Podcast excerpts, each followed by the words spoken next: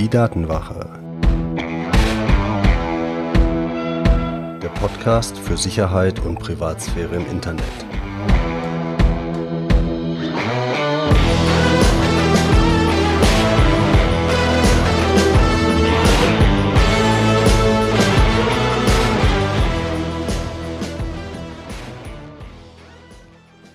Und herzlich willkommen zu einer neuen Folge der Datenwache. Ich bin Mitch und heute in Folge 27 beschäftigen wir uns mit dem Thema verhaltensbasierte Biometrie. In der vorherigen Folge Nummer 26 hatten wir das Thema Biometrie ja schon mal. Da ging es jetzt mehr um Biometrie in dem vielleicht klassischen Sinne, nämlich der physiologischen Biometrie, also dem Messen von direkt messbaren Körpereigenschaften.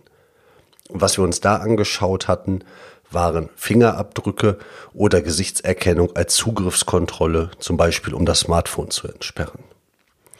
Heute geht es um verhaltensbasierte Biometrie.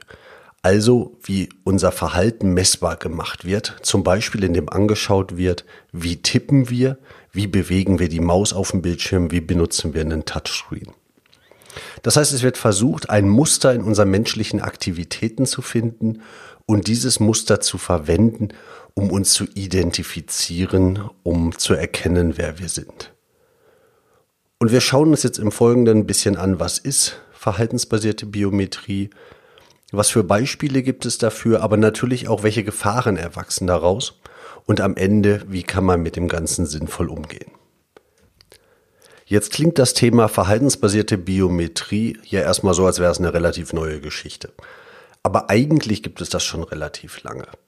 Wir haben von 1860 zum Beispiel ein Beispiel, wo Telegraphen einander anhand des Rhythmus, mit dem Morsesignale geschickt wurden, erkannten. Das heißt, diese Abfolge von lang und kurz blieb immer gleich, aber der Takt, der Rhythmus, in dem das kam, erlaubte halt jemandem mit etwas Erfahrung zu erkennen, wer auf der Gegenseite saß.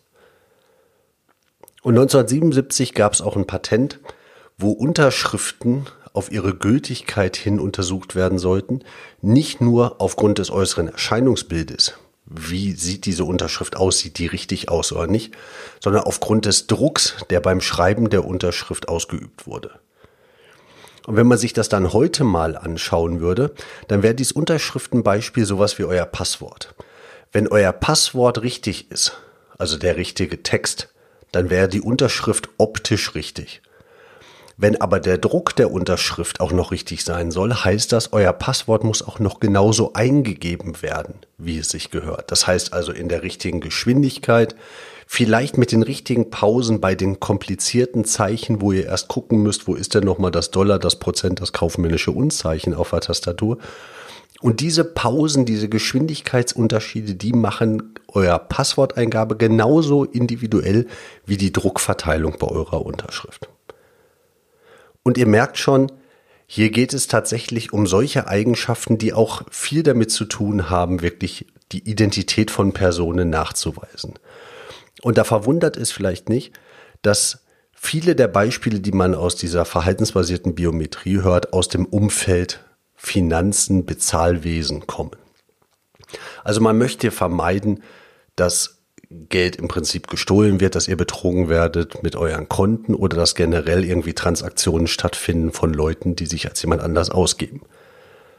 Denn wie läuft es heute ab, wenn ihr mit der Kreditkarte bezahlt? Ihr benutzt die vielleicht äh, vorwiegend in Deutschland, vielleicht mal um einen Urlaub damit zu bezahlen oder einen Mietwagen.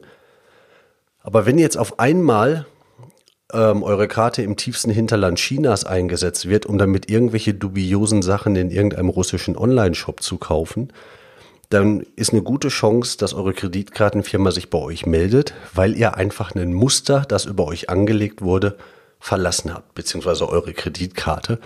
Und einfach gefragt wird, seid ihr das, wollt ihr das wirklich? Und war vielleicht das Muster vorher einfach nicht umfassend genug? Dasselbe kann man jetzt natürlich auch mit dieser verhaltensbasierten Biometrie sich überlegen, halten einen Schritt weiter. Das heißt, jetzt geht es darum, wie sind eure Tastatureingaben, wenn ihr zum Beispiel eure Kreditkartennummer eingebt, wenn ihr euer Passwort eingebt. Aber auch, mit welcher Hand haltet ihr euer Telefon, einfach aufgrund der Lagesensoren in eurem Telefon? Und wie zittert ihr zum Beispiel ganz leicht, wenn ihr euer Telefon haltet und vielleicht immer charakteristisch? Oder wie bewegt ihr euer Telefon, wenn ihr mit dem Daumen da eure Pins eingibt? Solche Sachen werden untersucht und es wundert dann vielleicht nicht, dass so Firmen wie New Data, die solche Biometrielösungen anbieten, von Mastercard gekauft werden und dass in dem Bereich halt relativ viel Bewegung ist. Die Firma BioCatch behauptet von sich zum Beispiel, dass sie über 500 verschiedene äh, Kriterien im Zugriff hat, um jemanden zu identifizieren. Da sind die Sachen bei, das Tippverhalten, aber auch wie scrollt ihr zum Beispiel über eine Webseite, wie benutzt ihr die Maus, wie benutzt ihr das Touchpad. Und es wird dann geschaut, bei welchen Kriterien seid ihr am signifikantesten. Und auf Basis dessen wird dann halt so ein Fingerabdruck für euch erstellt, woran man euch erkennen kann. Und jetzt werden solche biometrischen Lösungen natürlich auch mit gewissen Vorteilen angepriesen. Zum einen wird gesagt, diese Identifikation über euer Verhalten ist natürlich viel, viel feingranularer und individueller als nur über ein Passwort. Ein Passwort kann geklaut werden. Dieses feingranulare Verhalten, wie gesagt, 500 Kriterien, das muss erstmal jemand nachmachen, beziehungsweise es wird halt behauptet, das kann Mensch nicht nachmachen, das kann man nicht kopieren. Der zweite Vorteil, der oft genannt wird, ist diese kontinuierliche Überwachung. Der Punkt beim Einloggen ist halt, ihr werdet einmal überprüfen, nämlich beim Einloggen. Und wenn man dann ähm, danach zum Beispiel euch durch einen Kriminellen, euch durch eine Malware ersetzen würde, wird das niemand merken.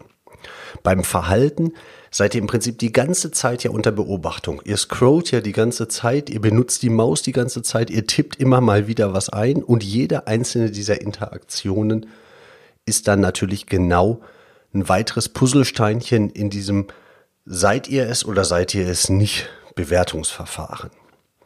Und genau in diesem Bewertungsverfahren können ja auch Zweifel auftreten. Und das ist ein dritter Vorteil, der genannt wird. Man kann Zweifel durch Tests ausräumen. Biocatch nennt es Invisible Challenges. Und dann werden Tests eingestreut, um zu gucken, seid ihr es wirklich, wenn man zum Beispiel daran zweifelt gerade. Und solche Tests können sein, wie euer Verhalten darauf, wenn die Maus verschwindet oder die Maussteuerung sich leicht ändert. Typischerweise scheint es so zu sein, nach deren Publikationen, wenn der Mauscursor verschwindet, gibt es unterschiedliche Arten, ähm, die Maus wiederzufinden. Ich schrubbel halt typischerweise so von links nach rechts, andere fahren scheinbar Kreise oder machen von oben nach unten. Und dieses Verhalten, wie suchst du deinen Mauscursor, ist offensichtlich sehr individuell und kann ein Kriterium sein, um zu gucken, ist er es oder ist es nicht. Und wenn jetzt die Bank Zweifel hat oder dieses Biocatch-System bei der Bankwebseite Zweifel hat, ob ich wirklich da vor dem Rechner sitze, verschwindet vielleicht mal kurz der Mauscursor, ich fange an zu schrubbeln von links nach rechts und dann taucht er wieder auf und die Bank denkt sich, okay, der hat die Maus genauso gesucht, wie er sie normalerweise auch sucht, dann passt das. Ein anderes Verfahren, was da wohl eingesetzt wird, ist, wenn die Maussteuerung leicht abweicht, also im Prinzip die Maus nicht genau das macht, was sie eigentlich tun soll, sondern leicht nach oben oder nach unten zieht dann müsst ihr gegensteuern, um euer Ziel zu treffen, wo ihr hinklicken wollt. Und dieses Gegensteuern ist wohl auch sehr individuell. Und auch bei diesen Auswahlrädern, was ihr von den Smartphones kennt, wo ihr Datum oder sonst was auswählt, da kann man offensichtlich leichte Verzögerungen, leichte Beschleunigungen einbauen. Und die Art, wie das korrigiert wird, ist halt ähm, wohl ziemlich individuell pro Person. Das heißt, wenn ihr in Zukunft mal über solche vielleicht Fehler auf Webseiten stolpert, auf Bedienungen in Apps, könnt ihr euch fragen, ob das eigentlich gerade ein Fehler ist oder ob ihr gerade getestet werden sollt auf eure Identität. Wenn ihr da was beobachtet, schreibt mir an mitch.datenwache.de, finde ich super spannend. Aber wir wären nicht bei der Datenwache, wenn ich bei solchen Verfahren nicht auch Gefahren sehen würde. Und wir haben jetzt die ganze Zeit darüber gesprochen, wie wir auf Basis unseres Verhaltens identifiziert werden. Und jetzt muss man natürlich sagen, mein Verhalten, wie ich was auf der Tastatur eingebe, wie ich eine Maus bediene und wie ich auf einer Webseite scrolle, ist ja nicht nur bei meinen Banken so, sondern das ist genauso, wenn ich Google bediene, wenn ich auf irgendwelchen Webseiten surfe, wenn ich im Forum unterwegs bin oder wenn ich in irgendeinem Online-Shop was einkaufe. Das heißt, Es spricht natürlich nichts dagegen, dass ich auf Basis meines Verhaltens irgendwo identifiziert würde, wo ich das vielleicht gar nicht will. Bei meiner Bank hätte es den Vorteil, es wird Betrug verhindert. Aber will ich zum Beispiel, dass Google mich anhand meines Verhaltens identifiziert oder irgendein Webshop mich auf Basis meines Verhaltens identifizieren kann? Bei den technischen Identifikationen, die wir im Augenblick haben, meine IP-Adresse, mein Browser, irgendwelche Cookies, sowas kann ich löschen, sowas kann man entfernen. Da kann ich den Browser wechseln, da kann ich eine andere IP nehmen, ich kann einen anderen Rechner nehmen, da habe ich zumindest Möglichkeiten. Wenn es um mein Verhalten geht, und da sind wir genau bei diesen Themen wie letztes Mal bei der, bei der physiologischen Biometrie, mein Verhalten kann ich nicht ändern. Ich kann mir nicht angewöhnen, in Zukunft anders zu tippen und anders die Maus zu bewegen. Und selbst wenn ich die beiden Sachen ändern kann, BioCatch sagt 500 verschiedene Kriterien, die ich ja noch nicht mal kenne. Also wie soll ich das ändern? Keine Chance. Also de facto, das würde eine Überwachung ermöglichen, von der ich überhaupt nicht weiß, wo sie stattfindet. Und die andere Gefahr, die natürlich existiert, ist, solche Daten können geklaut werden oder gefälscht werden. Und auch wenn natürlich gesagt wird, sowas kann nicht nachgemacht werden, sowas wird sicher aufbewahrt, das typische Blabla, dass alle, die gesagt haben, denen Passwörter und Daten im großen Stil geklaut wurden. Und ihr könnt auf der, äh, auf der Datenwache im Newsletter durchaus ja solche Sachen immer mal wieder erfahren. Wir hatten vor ein paar Wochen auch den Fall, wo halt Fingerprint-Informationen gestohlen wurden beziehungsweise im Darknet gehandelt wurden, um genau solche Identifikationsverfahren bei Kreditkartentransaktionen halt zu umgehen. Also die, die Wahrscheinlichkeit, dass sowas gestohlen wird, die Wahrscheinlichkeit, dass es Methoden gibt, um sowas, ähm, um sowas zu umgehen, solche Sicherheitsverfahren, die Wahrscheinlichkeit ist ja durchaus da und die ist bei weitem nicht klein. Und dann ist natürlich die Frage, wenn jetzt mit so einem komplexen Verfahren Betrug ausgeübt wird, wie leicht ist es mir dann noch zu beweisen, dass ich das nicht war? Wenn meine Karte geklaut wird und ich irgendwie überzeugend sagen kann, meine PIN stand da nicht drauf, dann bin ich, glaube ich, bei der Haftung einigermaßen auf der guten Seite. Genauso vielleicht, wenn mein E-Mail-Account irgendwo entwendet wurde. Aber wenn jetzt am Tatort ein Fingerabdruck von mir auftaucht, dann bin ich vielleicht schon ein bisschen mehr am Diskutieren. Und wenn solche Verfahren hier behaupten, auf Basis von 500 Kriterien rausgefunden zu haben, dass ich das war. Und irgendwelche Menschen vielleicht auch noch Gutachten rausziehen, die sagen, so was kann man gar nicht fälschen und geklaut wurde hier dreimal nichts. Dann muss ich ja erstmal beweisen, dass ich das nicht gewesen bin. Ich kriege mit diesen extrem komplexen Verfahren, um meine Identität darzustellen, auch einen gewissen eine Beweislastumkehr, wo wir fast nicht mehr in der Lage sind zu beweisen, ob wir etwas gemacht haben oder nicht. Das ist natürlich auch die Idee im Prinzip von diesen Identifikationsverfahren. Aber man muss halt auch immer die Schattenseite sehen, dass sowas halt auch missbraucht werden kann. Und damit stellt sich natürlich auch die Frage, wie gehen wir mit sowas um? Es gibt natürlich erstmal so die rein technische Vorgehensweise zu sagen, wenn wir verhindern wollen, dass Daten über uns erfasst werden, dann sollten wir zumindest mal ein paar Gegenmaßnahmen treffen. Ganz wichtig, die Berechtigung irgendwelcher Apps auf eurem Smartphone, auf welche Sensordaten dürfen die zugreifen. Sowas gebt ihr halt dann der App nur frei, wenn die App auch irgendwie sinnvollerweise was damit machen kann. Eine Wasserwagen-App braucht vielleicht einen Lagesensor, eure Banking-App, nun ja. Genauso wollt ihr Skripte Tracking-Skripte im Netz halt blockieren, also mit MyBlock Origin. Darüber hatten wir ja auch schon eine Folge, die verlinke ich euch in den Show Notes. Dass ihr einfach solche Skripte, die euch im Netz nachverfolgen wollen, blockiert. Denn wenn sowas mit der verhaltensbasierten Biometrie auch weitergeht über Bankseiten hinaus, dann müssen das ja auch Applikationen auf der Webseite sein und die wollt ihr dann entsprechend rausfiltern.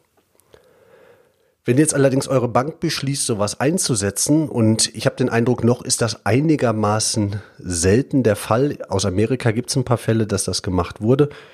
Aber die Wahrscheinlichkeit, dass das rüberschwappt, ist natürlich relativ groß. Aber wenn eure Bank jetzt sagt, sie will das einsetzen, dann nutzt euch Blockieren daher typischerweise recht wenig, weil das macht eure Bank als Voraussetzung dafür, dass ihr das Online-Banking ver verwenden, benutzen könnt. Und wenn ihr das blockiert, funktioniert die Webseite nicht. Das Problem hat man schlicht und ergreifend ja, wenn man auch viele von diesen Trackern oder viele von diesen JavaScripten blockieren möchte.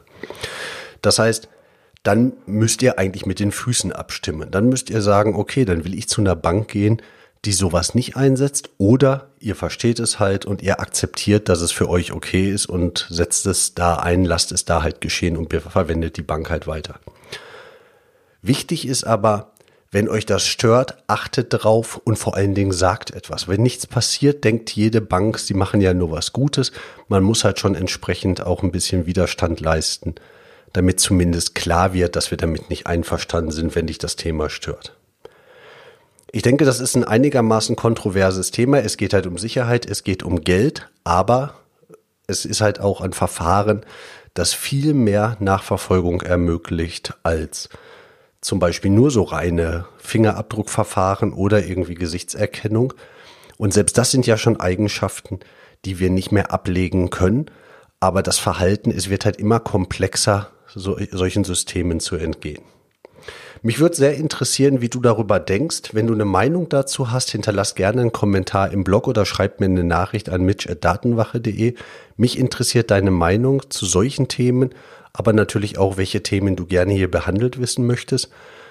Und wichtig ist, versteh, wo die Gefahren lauern und dann triff für dich eine bewusste Entscheidung. Und ich würde mich freuen, wenn du in zwei Wochen wieder die Entscheidung triffst, der Datenwache zuzuhören. Bis dahin, dein Mitch.